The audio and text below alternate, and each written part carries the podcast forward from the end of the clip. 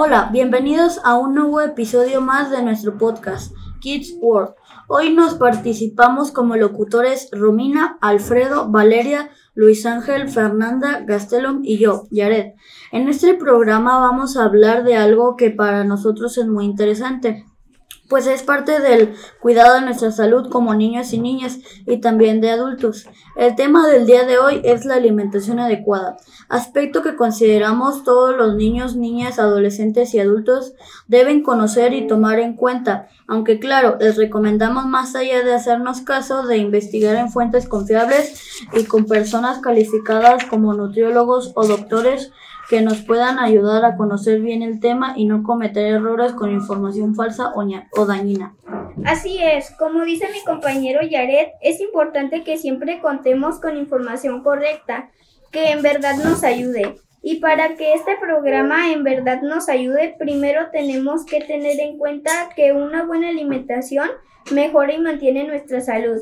Nos proporciona defensas contra las enfermedades, nos protege de algunos tipos de cáncer, nos previene de la osteoporosis, pérdida de masa ósea, contribuye a evitar enfermedades del corazón, mejora el rendimiento intelectual y mejora el aspecto físico. Así es, Alfredo. Pero al consumir alimentos no hay conocimiento, claro, de sus contenidos nutricionales, calorías, cantidades de sodio o azúcar, y se habla que es preferible consumir más proteínas que harinas, o que son mejores las, las, dietas recomendadas por los conocidos o entradas en páginas de internet para consultar a un especialista. Y eso ha atraído muchos problemas, porque muchas personas se hacen daño por, como ya decía Yaret, con información falsa o incorrecta para nuestra salud. Claro, pero entonces primero debemos reconocer qué es la alimentación saludable.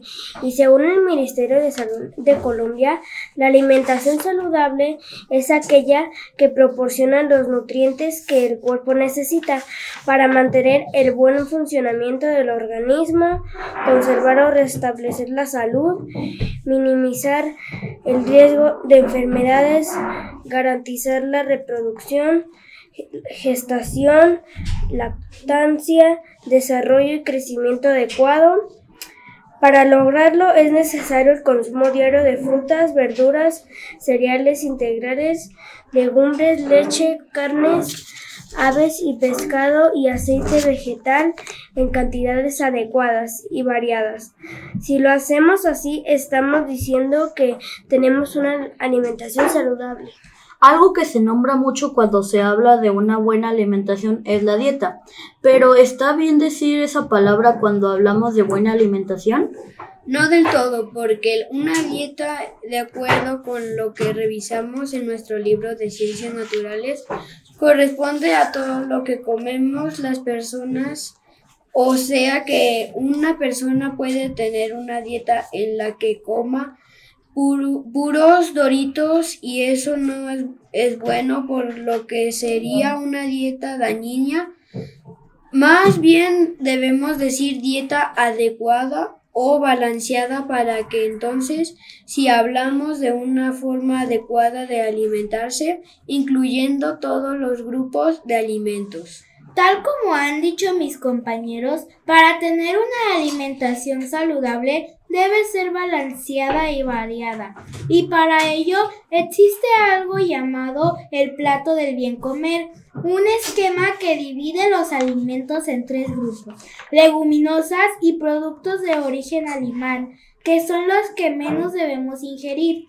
Luego están los cereales, de los cuales podemos comer un poco más. Y por último están las frutas y verduras, que son las que debemos de comer más. ¿Ustedes tienen una buena alimentación? ¿Cómo es la alimentación en su casa? Por ejemplo, en la mía comemos muchas sopas y frutas. Yo en mi casa sí tengo una buena alimentación. En mi casa se come sopa, carne y verduras. En mi casa comemos, de comer, a veces comemos sopa y mm, frutas, frutas de postre y varias, y, y, y carne. En mi casa comemos este también frutas y muchas verduras, pero también de vez en cuando comemos carne y mucho arroz. Pues mi familia, pues mi familia come muchas verduras y frutas y a veces comemos sopa de verduras. Nosotros, por ejemplo, comemos sopa, frutas y verduras y tomamos mucha agua. Yo como muchas veces con mi abuelita y pues muchas veces como pues sopa de arroz, sopa pues sopa de, de arroz blanca, también también verduras y de vez en cuando a veces mm, pues comida chatarra, pero nada más una vez o dos veces a la semana. ¿Han modificado sus estilos de alimentación alguna vez? ¿Cómo y por qué? Sí, sí la he cambiado una vez. Como yendo mi mamá va a una nutrióloga y yo le pedí que si por favor me llevaba con ella porque yo no comía saludable, yo comía que todos los días sabritas, chocolates. Me llevó con la nutrióloga y me dio una pues lo que podía comer y la cambié por gusto. Pues yo no le he cambiado, yo sigo comiendo la, la misma comida. Yo sigo comiendo la misma comida.